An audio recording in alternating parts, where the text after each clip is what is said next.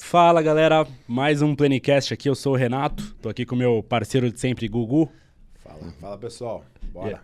E, e hoje o nosso convidado é um médico aqui de São Paulo, Francisco Benetti. Obrigado. Tá bom? Obrigado aí pelo convite. Pô, obrigado por ter aceitado o nosso convite, Francisco. Imagina, é uma honra e um prazer. Pô. Ô, Francisco, começa se apresentando aí, conta um pouquinho o que você faz, de onde você veio. Eu estava até pensando aqui no carro, eu sou formado já desde 2011, então tenho 10 anos de formação. Eu formei em Ribeirão Preto, vim, voltei para São Paulo para fazer uma residência de nutrologia mesmo. Cursei um ano, um ano e pouquinho no IGESP, né? Uhum. Ah, não, não dei prossequência ali, porque o que eu gostava mesmo era de clinicar. Ah, muitas pessoas não sabem, mas residência de nutrologia é mais hospitalar, é você passar a prescrição de dieta com quem está com sonda interal, parenteral, né? Não, não tem aquele acesso por boca. Sim. E eu gostava mesmo de consultório. E aí depois fui fazendo cursos ao longo do tempo, fiz alguns cursos de endocrinologia, nutrologia, uh, longevidade. E hoje eu já atendo aqui na, nessa área mais ou menos seis anos né, de nutrologia. Que bacana. E cê, cê, a gente sempre pergunta isso também. Você tem médico na família? Por que, que medicina? Cara, eu tenho tios, né? Alguns tios oftalmologistas, não tem nada a ver com o que eu faço minha mãe é enfermeira e meu pai é engenheiro. Meu pai é engenheiro eletrônico e que trabalha em hospital. Então, assim, a gente sempre teve muito esse contato próximo hospitalar. Mas, de fato, nem meu pai nem minha mãe são médicos, né?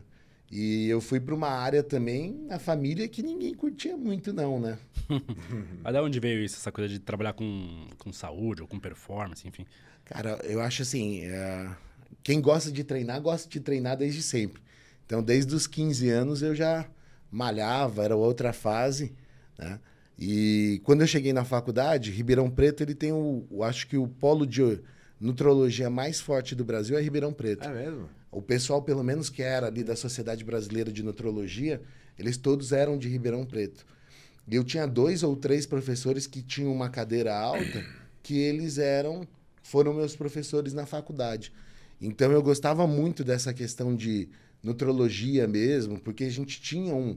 A, a UNAEP é PBL, né? Então a gente tinha um módulo que a gente falava muito de nutrologia lá. Eles davam é, aulas de nutrologia, diferente de algumas outras faculdades naquela época. A gente está falando isso de 2007, 2008, né? E que era muito novo. E como eu, e eu gostei muito, né? Quando eu terminei, tanto quando eu vim fazer a, aquele curso uh, da Abram aqui da sociedade, que era ali na Berrine, uhum. uh, quando eu cheguei lá, de pessoas que davam aula, três já tinham sido meus professores. Então eu já conhecia aquele pessoal, a gente já tinha ali um vínculo e foi pô, legal que eu já curti aquela área, era o que eu tinha tesão de fazer mesmo e já fiquei no ramo, né? Legal. E você falou que nutrologia, normalmente, a, a, convencional aí é mais interal, parenteral, né? É, que você pode, por exemplo, botar nutrologia clínica como hospitalar.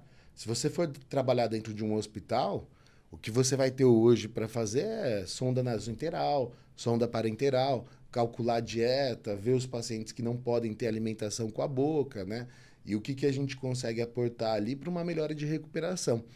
E aqui no Brasil, quando a gente tava, pelo menos quando eu estava fazendo, era ainda uma área mais nova, lógico, não é tão novo assim, mas dentro da medicina já era nova.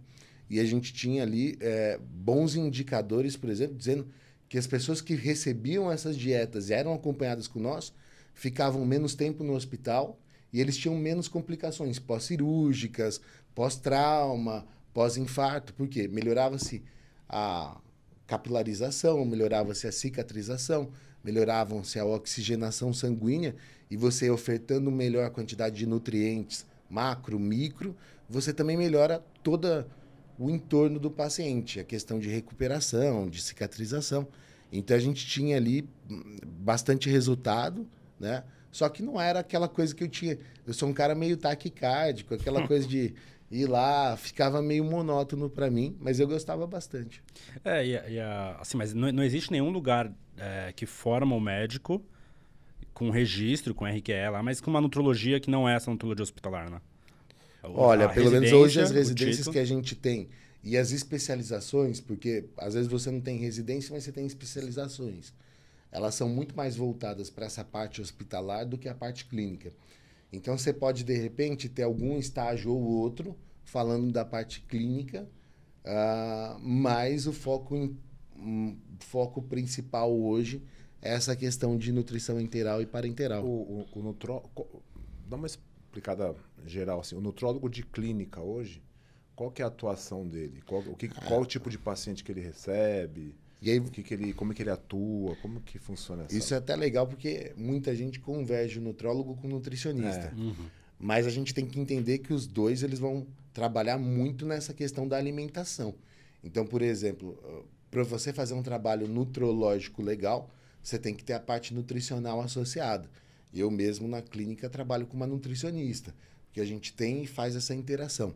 A diferença boa assim entre o nutrólogo para uma nutricionista é que o nutrólogo ele tem um CRM, então a gente também pode ver toda a parte hormonal associada no caso, toda a parte metabólica, com um panorama um pouco mais amplo do que só na parte nutricional. Então consigo olhar outros parâmetros.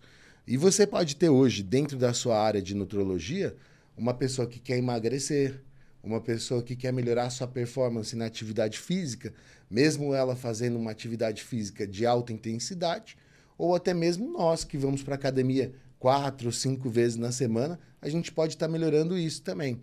Uh, acredito também nas pessoas para longevidade, você consegue, através da atuação de alimentação, equilíbrio hormonal, você ter uma vida mais balanceada. E a gente tem hoje algumas doenças que são muito mais. Não são nem doenças, mas, por exemplo, você tem hoje coisas do dia a dia que são muito mais frequentes.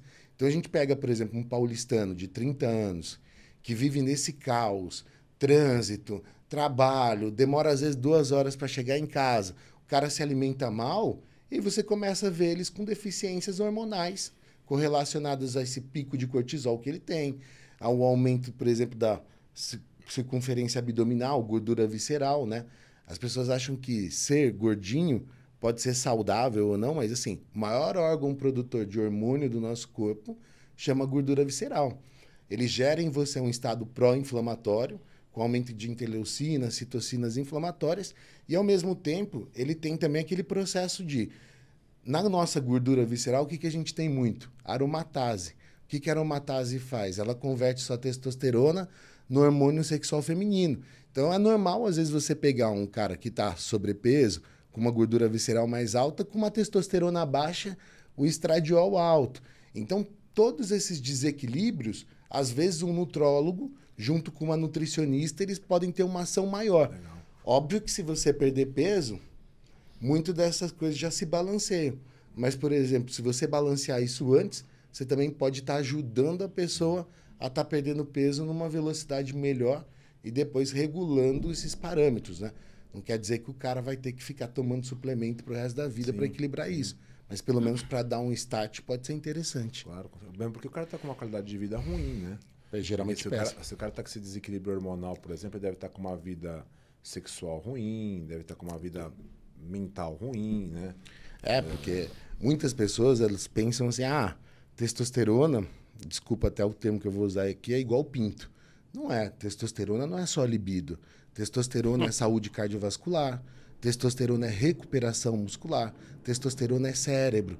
Assim como para uma mulher, por exemplo, que entra numa menopausa e ela está com estradiol baixo, ela começa a ter perda de memória, ela começa a ter sintomas de depressão. O homem com testosterona baixa, ele tem depressão. Então a gente pode ter alguns amigos aqui que já fizeram ciclos ou coisas parecidas e às vezes eles não tiveram um acompanhamento, o cara faz aquele pico de testosterona, o eixo para de produzir e a testosterona dele cai abrupta. Esse cara fica depressivão, meu. Ele fica em casa, ele não quer sair de casa, pô, depois terminou o ciclo, eu não tenho mais vontade de malhar, eu não tenho mais vontade de fazer. É lógico, você entrou ali, você estava com 800, 1.000, 1.200, 1.500 de testosterona, agora você tem 70, 80, não vai ser a mesma coisa. Então, equilibrar isso, eu dei essa parte do cara que faz o ciclo para mostrar o quanto a testosterona influencia. O cara, quando está no pico, ele acorda 5 da manhã com vontade de treinar. E quando ele está com 100, 180, ele fica na cama e fala: ah, Hoje eu não vou fazer nada, não. Então, equilibrar isso pode melhorar a nossa vida em vários sentidos, legal, né? Muito legal. Boa, muito boa bacana. explicação. O Francisco, na, na graduação, a gente pergunta isso porque como a gente trabalha com educação, a gente tenta pegar essas defasagens e transformar em produto, né? Na graduação, o médico ele, ele tem pouca base, né? De nutrição, ah. ou, ou, até de hormônio, assim, que não seja relacionado a alguma patologia. É que você tem que pensar assim, são seis anos de faculdade, né? Uhum. Então a gente tem que abranger tudo nos seis anos. É. E quando o cara vai formar, a, a ênfase maior é, é para ele sair e poder dar plantão no hospital. Uhum. Então, o cara ele não vai se aprofundar muito, né?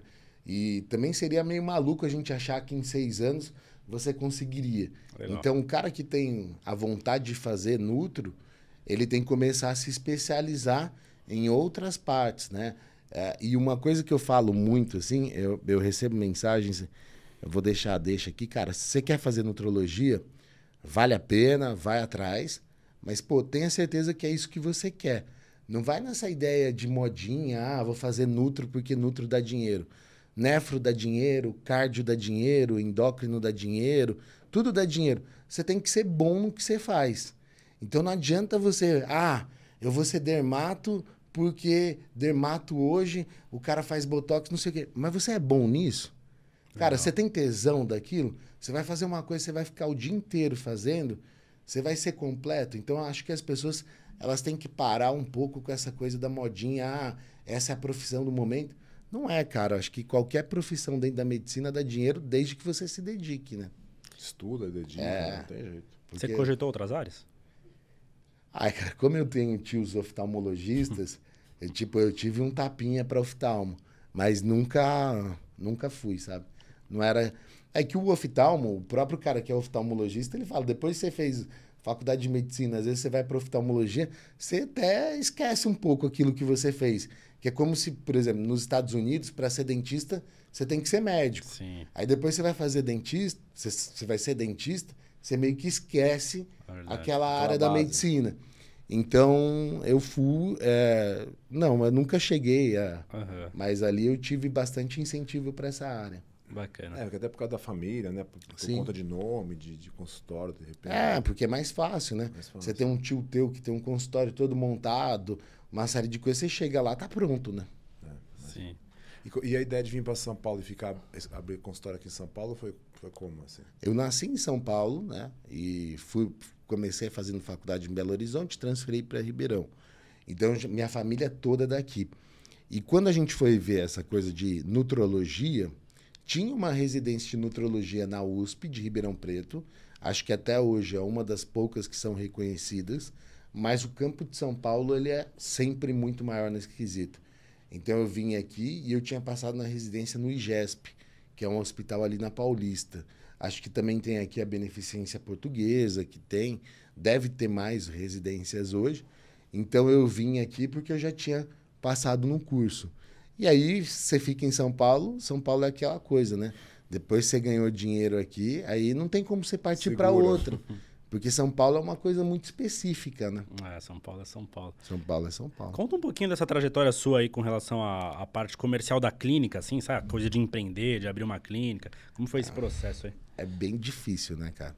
Porque eu acho que eu, falta muito na faculdade, em tudo, você ter... Você entender gestão financeira, né? Você é formado para ser médico. Aí, de repente, você vira médico e empresário, né? É. E tem um amigo aqui no Brasil, meu, que brinca assim, empresário no Brasil é o próprio otário, né? É o mico otário que você tem ali. Então, tem muita coisa. E você cai ali, aí você começa a ter que lidar com imposto, você começa a ter que lidar com secretária, processo trabalhista, não sei o quê. E a gente não está muito preparado para entender essas coisas. Quando eu comecei, foi igual quem não sabe muito fazer eu aluguei uma salinha, atendia ah, na rua indiana ali, era meio até um espaço zen, né? Então eu atendia ali e comecei a crescer. Quando eu comecei a crescer, eu falei, ah, deixa eu procurar uma sala para mim. E eu mudei para o consultório que eu tenho hoje. A gente começou lá com 42 metros, hoje já são 120, alguma coisa assim. Você vai abrindo mais salas, tudo. Só que isso daí, aí hoje, naquela época, ah, para mim, eu precisava de uma secretária. Aí hoje você já tem três secretárias, um administrador, tem a, a, a copeira e você tem que ir é aprendendo ali. É, é uma, uma empresa. empresa. Você tem que aprender a lidar com isso, mas você vai aprendendo a lidar com isso com porrada. Porque você não tem uma base sólida do que, que é uma clínica. Então, acho que a gente se perde um pouco nesse processo, mas com o tempo também, acho que se você coloca amor ali, faz a coisa acontecer, ela vai fluindo, mas não é uma coisa muito fácil, não. E aí você tem que lidar com a medicina e, ao mesmo tempo, tentar ser empresário. Né? E, e aí, na, na, parte de marketing, né, de divulgação, porque eu vi lá no seu Instagram, você tem uns, alguns pacientes famosos, tal, não sei o que lá. Como que chegou nisso? Como que você... Ó, o, a primeira coisa, assim, o, o, quando eu comecei a fazer mais essa questão do marketing, de tudo, foi em 2019. 2019, não, foi depois da pandemia. A pandemia foi em 2020. 20. Aí a gente fala depois da pandemia, naquela segunda reabertura, né? Tá. Foi mais ou menos ali para julho. Então eu já tinha um, um público muito consolidado. E eu já tinha uma fama entre as pessoas, né? Que eu o falo que o melhor é o boca a boca. Você dá resultado com um, ele leva outro e assim vai. Então já tinha uma agenda meio cheia. O que eu comecei a fazer, aí eu falei, bom, deixa eu ver agora o que, que os outros fazem. E eu fiz um curso, né? Uh, de medicina, né? Uh, com marketing, né? E para entender o que se fazia ali abriu um pouco o meu horizonte, né? Legal. E aí você começa a trabalhar um pouco essa questão de marketing. E aí, quando você tem uma equipe boa, as coisas funcionam, aí você começa com uma, ela gosta, indica, e aí uma coisa vai levando a outra, né? Então, a, a gente começou lá atrás, eu acredito que eu tenha dado muita sorte, porque eu, a gente começou com uma e Tava tendo uma série de coisas envolvendo ali e aquilo explodiu. E aí foi gerando aquele circuito, né? Você tem resultado, aí a amiga quer vir, não sei quem. Legal. E aí quando você vê, você está trabalhando com um público mais. É, com os famosos. Né? Sim. Você acha fundamental hoje esse trabalho com, com marketing, com mídia digital? Ó, a gente ainda lá. vê que tem muito médico que tem preconceito Ó, com isso. Uh, vou falar assim, é, em 2020 eu já faturava muito bem, tá? Então, eu consegui, por exemplo, com o marketing associado, em 2020, numa pandemia, em setembro eu consegui bater o dobro do que eu recebi em setembro de 2019, sem pandemia. E hoje eu recebo ali mais uns 20, 30% a mais. Então, uhum. eu consegui fazer um up na clínica e a gente ainda consegue ter um, uma, linha, uma linha de crescimento. É, o meu trabalho ele é um pouco diferente de outros médicos. Então, tal, porque assim, o que, que eu gosto muito de fazer na clínica e o que eu sempre me propus é tentar te dar um, um atendimento individualizado. E a maioria dos pacientes eu gosto de ver eles toda semana. Então, a gente faz um acompanhamento, por exemplo, ah, vamos fazer um tratamento de hipertrofia aqui, mas você vai ficar na clínica, toda semana você faz bioimpedância. Geralmente quem faz? Ah, eu sempre converso com a pessoa. Então a gente tem um olhar meio perto. Isso é uma coisa que me empaca, em detrimento de outros médicos, de conseguir crescer muito, porque as pessoas ainda dependem muito de mim. Mas eu cheguei num patamar que eu, hoje eu considero que eu estou muito bem. Talvez o meu modelo de negócio seja um pouco diferente de outras clínicas que você consegue colocar quatro, cinco médicos. Eu entendo hoje que as pessoas vão lá passar porque eles querem o Dr. Francisco. Se eu colocar um assistente meu, eu não sei se vocês dois, por exemplo, querer, ah, eu quis marcar com você, se vocês vão se sentir bem de, sei lá, o doutor Felipe atender no meu lugar. Uhum. Então, hoje, o meu crescimento ainda... É, mas eu estou bem, assim. Tô, e, e é, a curva continua ascendente, né? É porque existe um. O que você está falando assim, existe um limite hora homem, né? Exato. Que é, você não vai conseguir. Eu não, quero começar a atender sábado e domingo, né? é, né? Tô, tô, por exemplo. Então eu já faço. Mas, bast... aí, mas aí, de repente, você pensa assim, por exemplo, em criar é, futuramente ou nos próximos tempos aí algum infoproduto, tipo cursos, criar ou para público leigo mesmo, ou para público médico? Você, você pensa em assim, uma outra, vamos pôr entre aspas, né? Entre aspas, uma outra fonte de renda? Eu acho que, acho que isso é o futuro, né? Quem não pensa nisso está atrasado. Porque, por exemplo, se você hoje faz um curso e de repente você consegue ali alinhar bastante pessoas, você tem uma outra fonte de renda recorrente, bem né? generosa e recorrente, né? Então a gente, eu tenho vários amigos dentro da medicina, pô, tenho amigos aí que estão ganhando hoje mais com curso do que com o próprio consultório. Ah, mas é, é, tudo isso você tem que estruturar, você tem que fazer uma coisa boa, né? Porque você também não vai fazer uma coisa para ser. Né? Não mesmo. Né? É. Legal. Ô Francisco, o que, que você acha que são tendências aí da medicina, no tratamento para a saúde mesmo, na prevenção da doença? O que, que tem de, de coisa aí nova ou recente, ou que você acha que vai surgir, que entra aí como ferramenta para vocês trabalharem? Eu acho que daqui a algum tempo a gente vai desmistificar muito essa questão de reposição hormonal, uhum. porque o que aconteceu é que na época das nossas mães ali, quando chegaram, chegaram os primeiros tratamentos de reposição hormonal, eles eram tratamentos mais sintéticos, coisas mais. É, que, pô, deu aquele boom de câncer mesmo. E hoje a gente já trabalha com a medicina, com a tecnologia, em linhas de reposições mais similares ao que a gente tem no nosso corpo. E a gente, por exemplo, uma coisa que a gente sempre fala hoje nos congressos de reposição, uma mulher com 20 anos, ela tem o pico do estradiol dela e a mama dela não tem câncer. A mulher vai para 50, 60 na menopausa e ela começa a ter um aumento do risco de câncer. Então não é propriamente o estradiol que vai causar o câncer de mama.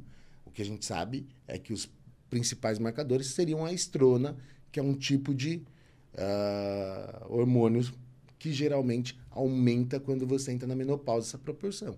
Então, se eu te dou um estradiol, e ele é um estradiol molecularmente falando parecido com aquele que você tem, isso em si não deveria te causar câncer. O que foi lá atrás é que se dava um hormônio sintético. Quando te dá uma coisa sintética, ela vai para o teu fígado. Você não sabe o que, que teu fígado vai produzir através daquela molécula. E ali a gente tinha problemas. Então, eu acho que com a terapia, a gente está melhorando a, os nossos hormônios, o que, que a gente tem hoje. E tem um estudo que fala que em 2030, de três crianças que nascerem, duas vão viver mais de 100 anos.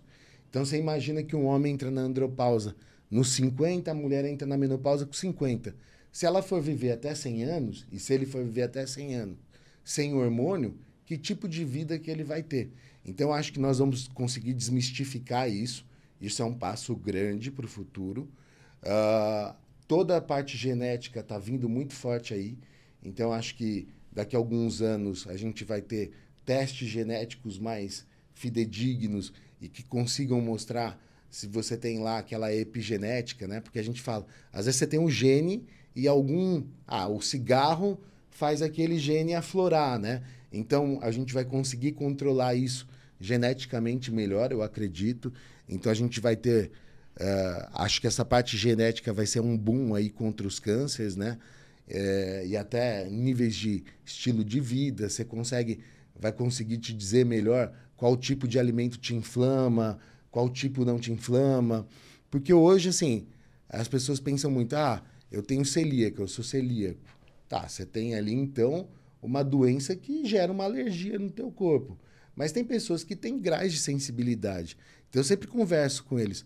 Fala uma coisa, como é que é a tua alimentação? Existe algum alimento, você se conhecendo, que você sente que no outro dia você está estufado, acorda inchado e demasiado? a gente tem que ter cuidado com esse tipo de alimento. E quando o cara está mais cheinho, muitas vezes ele não percebe disso porque ele já está inflamado. Mas quando você começa a fazer dieta, você começa a entender peculiaridades do teu corpo. Pô, como isso aqui parece que minha energia vai para o saco, eu fico prostrado. Então, acho que nós vamos ter uma melhora nesse campo genético da alimentação também, entender o que, que te causa. Isso, num conjunto, vai melhorar. Acho que vai ter muita coisa com célula-tronco também. Então você vai poder recuperar órgãos, você vai poder fazer uma série de coisas. O cara que teve uma isquemia cardíaca, de repente colocando a célula-tronco ali, você consegue revitalizar aquele tecido, né? Porque o cara que tem um infarto, aquela parte que morreu, ela não trabalha mais. Por isso que o coração depois precisa bombear mais para o restante do corpo para fazer aquela força. Então, acho que a gente vai ter de você poder jogar célula específica ali naquela parte e revascularizar, acho que o futuro é esse. E deve ter também alguma coisa com nanoterapia, né? Legal. De tipo uma você através de eh, microchip, alguma coisa, conseguir evidenciar no seu sangue se tem algum problema, né? Fazer esses tipos de leitura.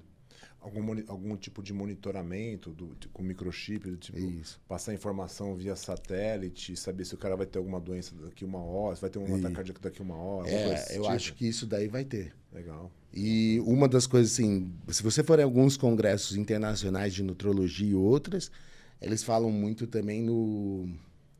É, é bem polêmico isso, tá? Mas clonagem de alimento. Então, eles, tá, por exemplo, nos Estados Unidos, eles já falam assim: por que, que você precisa matar a vaca? Vamos, vamos clonar a picanha dela. Então, eles falam já nesse tipo. Porque, assim, é, acho que o grande problema hoje é que você tem uma terra com bilhões de pessoas. Então, se você tem que fornecer comida para todos eles, todos os tipos de processamento eles vão ficar ineficazes. Então, por exemplo, a gente vai lá e aí você fala, ah, na agricultura você tem que ter os trans. Quando você pega, por exemplo, você precisa gerar muito mais galinha para frango, então você tem que diminuir o tempo para abate. O que, que você dá? Antibiótico para o frango, você dá hormônio para Então, tudo isso dificulta um pouco. Ah, ou você diminui o volume populacional, eu acho isso difícil, ou nós vamos ter que criar outros jeitos para alimentar toda a população, né? Interessante, clonagem de...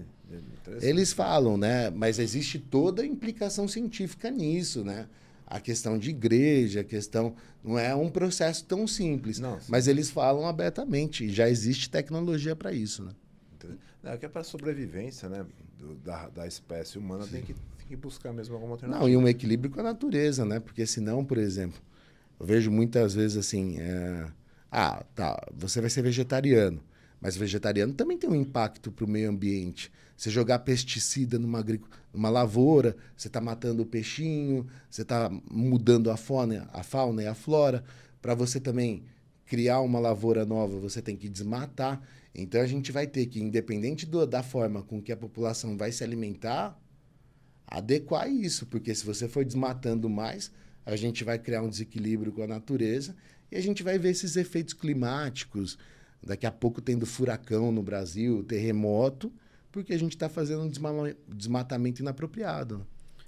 Muito legal. O, Francisco, você falou muito de alimentação, de hormônio. O que, que você considera que são aí, os principais pilares para a saúde? O que, que você aborda ali numa consulta? Eu imagino que você aborde outras coisas que. Não, você. É, basicamente assim, por exemplo, a gente falou muito. A alimentação é um carro-chefe, né? Eu brinco que você é um carro, se você colocar um combustível bom nele, a tua vida vai ser uma, se você colocar um combustível ruim, vai ser outra. outra. Eu acredito assim, na parte dos hormônios, muitas coisas influenciam. Então, por exemplo, eu abordo o sono, porque o sono é onde eu faço RNA, onde eu faço DNA, onde eu produzo hormônios, faço a recuperação muscular. Então, se eu tenho um sono ruim, isso automaticamente gera um processo de menos hormônio, gera um processo de ansiedade, o cara está cansado. Então, tolerância zero, né? Você está cansado, você não quer ficar ouvindo besteirinha, você, pô, vamos logo para a resolução. A, abordo muito a questão do intestino. Eu acho que o intestino é o nosso segundo cérebro, eu acho não. A medicina mostra isso, produção de serotonina via intestinal. Então, o intestino está funcionando bem, não está? Isso também tem correlação direta com a parte alimentar. Uh, a gente aborda também atividade física, o grau de estresse, né? Esse eixo do cortisol hoje. E em São Paulo não é difícil você pegar pessoas com burnout, uh, com um nível ali quase absurdo, quase não, níveis absurdos de cortisol, né? Principalmente esse pessoal que trabalha em mercado financeiro. Acho que todas as profissões, não tem Sim. muito. Eu vejo mais é mercado financeiro e TI. Os caras ficam loucos. Mas acho que a gente tem que abordar sempre a via do estresse, tem que se abordar a questão alimentar, o que, que ele faz. Porque muitas pessoas acham que eles comem saudáveis e não é tão saudável assim, né? Então a gente aborda um pouco isso.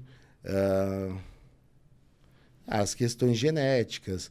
Pô, tem uma mãe que teve isso, a outra, né? E aí é, você vai partir ali através dessa.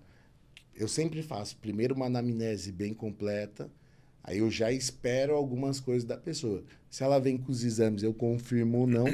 Senão eu espero para ver o que, que bate e aí a gente tentar atuar em pequenos pontos que podem ajudar ela. Cada vez mais a, a medicina vai ser uma medicina de precisão, no sentido de, assim, por exemplo, hoje, vamos pegar alguns anos atrás, no médico, o médico de lei, né, te, te auscultava, né, tirava ali a sua pressão, alguns ali, aquele médico mais antigo pegava uma anamnese e até não tinha muito exame bioquímico, né? Era uma coisa mais a conversa e uma interpretação meio que psicológica até, né? Pô, tô com uma dor aqui, mas peraí, aí ia desenrolando. Agora a gente tem exames bioquímicos muito mais complexos, é, complexo, tal, tal, tal, tal.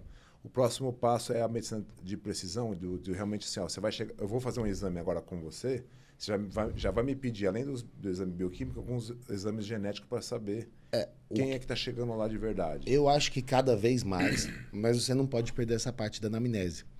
Eu acho, por exemplo, atendo muitas pessoas que moram em outros países e uma das queixas é que o médico não te ouve. Ele pede lá toda aquela bateria de exame e, e pelo exame ele fala: você não tem nada, você tem isso. Só que assim, hoje com uma anamnese bem detalhada, você pode até olhar o exame e ver, pô, esse exame tá normal. Mas esse cara, porque ele, pelo que ele te queixa, ele não tá tão bem assim. Então a gente tem que ter um parâmetro, eu acho que a medicina não pode se perder. Eu acho que você tem que ter o comprometimento, uma área complementar a outra. Exames são ótimos. E eles te dão, acho que a sobrevida vem aumentando porque os exames vêm se aperfeiçoando. Mas você não pode perder esse lado humano teu de ouvir, de sentir, porque vai ter coisa que não vai aparecer no exame. Como que você vai ver enxaqueca no exame? Pode ser que daqui a pouco esses testes genéticos, ah, é, biológicos, eles consigam identificar padrões que possam estar tá gerando mais isso. Mas isso você resolve muito mais numa conversa.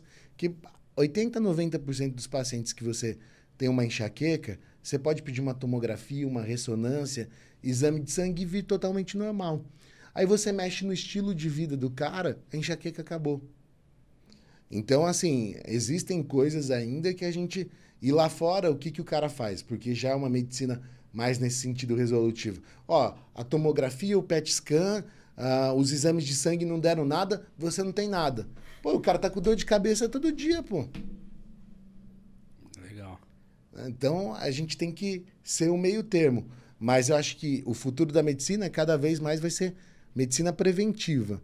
Então, porque de, um, de alguns anos para cá, antigamente, sei lá, 20, 30 anos atrás, era assim: você ia no médico quando você estava com um problema. Sim. Hoje você vai no médico para tentar evitar o problema. E como nós vamos viver mais, a gente vai ter, precisar ter esses acompanhamentos mais periódicos e ir analisando o que está tendo, o que, que eu posso melhorar, né? Essa conscientização da prevenção é muito legal, né? E, e, às vezes até em áreas que a gente nem imagina, né? Sei lá, tava falando esses dias com, com um dermato, ele falou, pô, dá para você ir num médico dermato sem precisar de nada, para prevenir alguma coisa. Sim. Oftalmo, né? Também tá falando com oftalmo, esses dias até aconteceu um caso, enfim. É, você pode ir no oftalmo sem nada, só para só pra ver se tem algum problema, se tá precisando de alguma coisa. Não, e é muito melhor você ir sem nada é, e evitar que você fique do que você chegar no oftalmo já, desculpa o termo, é, fudido. Sim, sim, sim. É, porque quando você está com a doença instalada tá. é outro... É outra coisa. Né? Ah. Então, prevenção é uma coisa bacana. Essa, essa linha do, do preventivo, né, de, que está agora mais forte no Brasil, acho que os Estados Unidos já é um pouco mais antigo, é, é uma, você percebe as pessoas te procurando para poxa, Bastante. Olha, tô, eu tô com 45 anos, eu tenho, hoje eu tô tá bem, tô me sinto bem, ah. tá, mas pô. Ou eu quero saber? melhorar agora, porque daqui a pouco, né? É. daqui a pouco eu vou entrar na menopausa, ou é, daqui a pouco eu vou entrar na andropausa.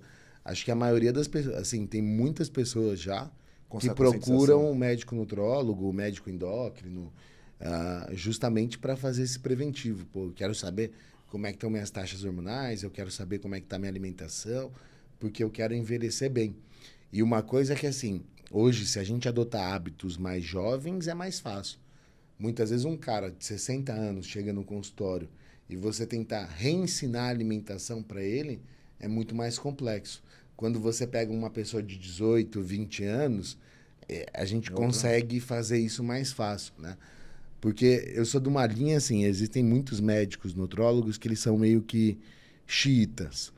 Eu acho que não dá para você falar para o paciente que ele nunca mais vai poder comer glúten, lactose e que ele nunca mais vai poder colocar um chocolate na boca, porque isso daí não é sustentável, tá? Então tem muitos médicos que fazem essa linha, ah, é proibido, não sei o quê. Eu acho assim, a gente tem que ter um equilíbrio. E se você tiver uma vida 90, 80% correto, aqueles 20 eles não vão te impactar. O grande problema é quando tua vida tá 50-50. Pô, o ca... a gente vê muito, o cara fica o dia inteiro sem comer, aí quando chega a noite ele come um hambúrguer. Pô, você não vai emagrecer, negão. Esse jejum aí tá errado. Então, a gente vê, às vezes, as pessoas fazendo coisas erradas e aí eles têm uma alimentação e a gente tem que tentar trocar isso. Mas eu acho que a gente tem que tentar manter sempre uma linha de equilíbrio para que as coisas possam ser sustentáveis, né? Legal. Legal. Legal. Ô Francisco, quem são suas... Tem referências na medicina ou não? Ou, ou tinha? Pô, acho que a gente até comentou um pouco, né, cara?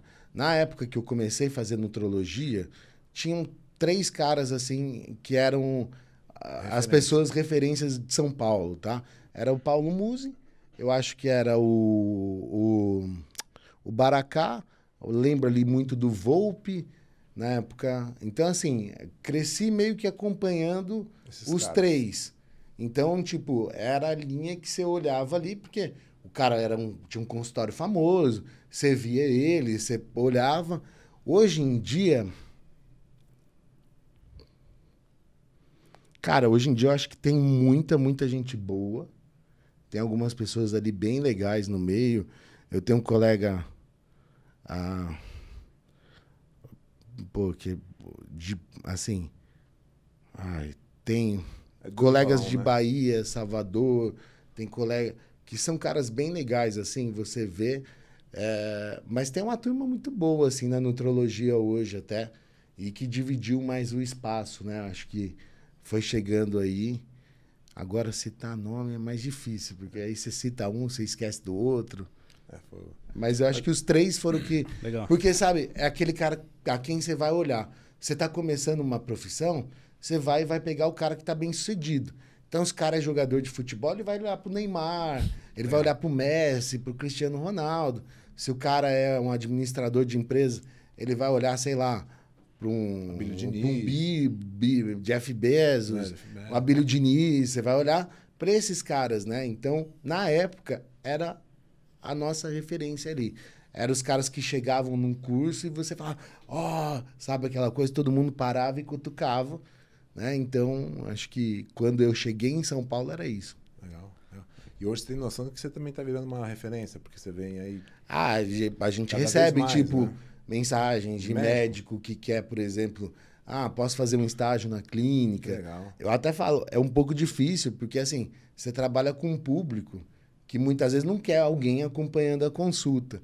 Mas a gente já percebe que você vai vendo ali uma movimentação nesse você sentido. Pensa, eu te falei do, do, do infoproduto, tal, mas você pensa de repente palestras, coisas, você tem, você tem alguma. alguma ah, é, foi isso que disso? eu te falei, cara.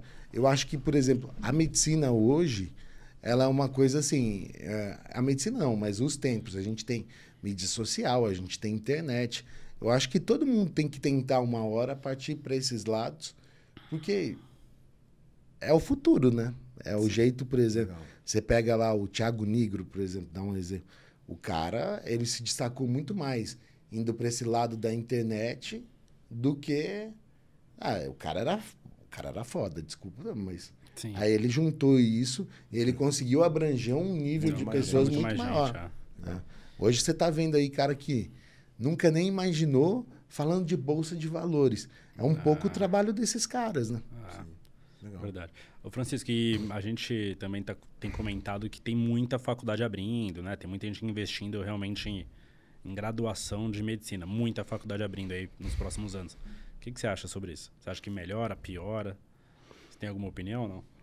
Ó, é, quando eu cheguei em São Paulo, eu dei muito plantão na minha vida, hoje eu não dou mais, né? Ah, o valor do plantão, eu estou falando isso em 2011, era mesmo do que o valor do plantão de hoje. Então, o plantão não teve nenhum reajuste. Se você libera mais profissional dentro do mercado, ah, algumas coisas para alguns médicos vão começar a piorar.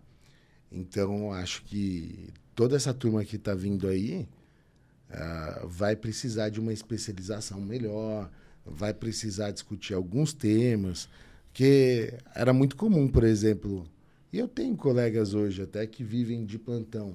Eu acho que cada vez isso vai ficar mais difícil. Então, se tinha aquela leitura que o médico vai sair da faculdade, ele vai dar plantão pra caramba, vai ganhar dinheiro, não sei o quê. Eu não sei se isso vai conseguir é, permanecer pelo tanto de faculdade de medicina que está abrindo, né? E tem que ver também, porque assim, uma boa faculdade de medicina, ela se faz através de ter um bom suporte hospitalar por trás dela. E eu não sei se todas essas faculdades vão conseguir ter um hospital ali, alguma coisa nesse sentido, para gerar bons profissionais. Verdade. Então a gente tem que. Eu acho que está se abrindo um pouco sem critério. Entendi. Né? Quando eu prestei vestibular, mais ou menos em 2005, 2004, São Paulo tinha, ó, era a Santa Casa, tinha a, a Unisa, que era Santo Amaro, tinha a USP, Unifesp, e eu acho que era tinha um ABC que a gente prestava para São Paulo também. Hoje em dia, de cinco que eu tinha ali, eu acho que a gente já está em 15. Né? Então. Triplicou. É. E é engraçado, você falou agora uma coisa que me estalo. O médico ele faz seis anos, depois ele vai fazer é, residência. residência, vai ficar dando plantão, tá, não sei o que lá. Quer dizer, o cara, o cara ainda sai da medicina só preparado para tratar a doença, né, cara? Não tem uma, Ele sa... é, foi, porque... não tem uma sacada, tipo assim, porque no plantão você vai estar no, no hospital esperando alguém ah, doente e chegar. A, e a faculdade, ela vai te preparar para isso, né? Por isso que você tem que fazer residência depois. Porque você vai sair da faculdade, você não vai estar preparado para abrir um consultório de nutrologia. Você tem que se aprofundar, né? Então, você vai sair do curso da faculdade, muito provavelmente você vai conseguir dar um plantão. Porque você foi treinado ali para tratar isso, aquilo, né? Mas depois você ainda tem que se aprofundar. É isso que eu, assim, de repente o futuro da, da, da, do ensino na medicina seja realmente cada vez mais levar o ou, ou de repente assim tem, vai ter uma medicina aqui para prevenção e a medicina aqui para para tratar doenças. Ah, com certeza. Isso Porque já senão... tem hoje, né? Porque assim, hoje muitas vezes você passa num cardiologista, não é que você está com um problema, você vai lá para evitar um problema. E as pessoas hoje elas têm uma concepção muito maior sobre isso do que 10, 20 anos atrás. Antigamente o cara esperava a bomba explodir para ele ir ao médico. Hoje não, ele vai tentar ir antes, né? Alguns. Legal. Bacana. Legal. Você falou de infoproduto, né? Que talvez em algum momento você pense em fazer isso. Mas que mais, assim? O que, que você acha? Onde você vai estar daqui a 5, 10 anos, assim? O que, que vai ter de mudança na sua vida profissional? Ou pessoal também, sei lá. Ah, é. Você pensa nisso ou não? Ou você vai indo dia a dia? Eu levo muito nessa questão do dia a dia, mas assim, a gente tem que ter sempre planejamentos, né? Então, o planejamento hoje sempre é melhorar a clínica, tá conseguindo fazer o meu melhor e cada vez ter mais resultados lá. E eu acho que conforme você vai ganhando um pouco dessa abrangência, isso que você falou, pessoas vão te procurando, você fica mais apto a abrir infoprodutos, esse tipo de coisa. Então eu acho que isso pode lá na frente me levar ou, né, levar um caminho nesse sentido. Legal. Porque não faria sentido de repente eu ser um cara X, ninguém me conhece e fazer um puta de um infoproduto, né? Pode ser que você seja aquele um em um milhão, que aí vai pegando e vai dando certo. Mas quando as pessoas já te conhecem mais, você lançar produtos, mais isso fácil, fica né? uma coisa mais fácil. Você já é né? autoridade, né? É. Legal. E aí, Gugu? É isso, não, pô, agradecer aí o Francisco, né, pela, pelo tempo, né, pela disponibilidade, pela, pelo conteúdo, pelas informações. Obrigado, cara, valeu mesmo. Não, eu que agradeço vocês aí o convite. Adorei aí. Obrigado. É bom falar disso, né? É bom. Ah, é sempre bom, né? Isso, você falar de coisas que você gosta também, né? Legal. Muito Papo bom. muito legal aí. Obrigado e parabéns pelo crescimento aí recente, que é bem perceptível aí. Obrigado, viu, gente? Valeu, gente. Valeu.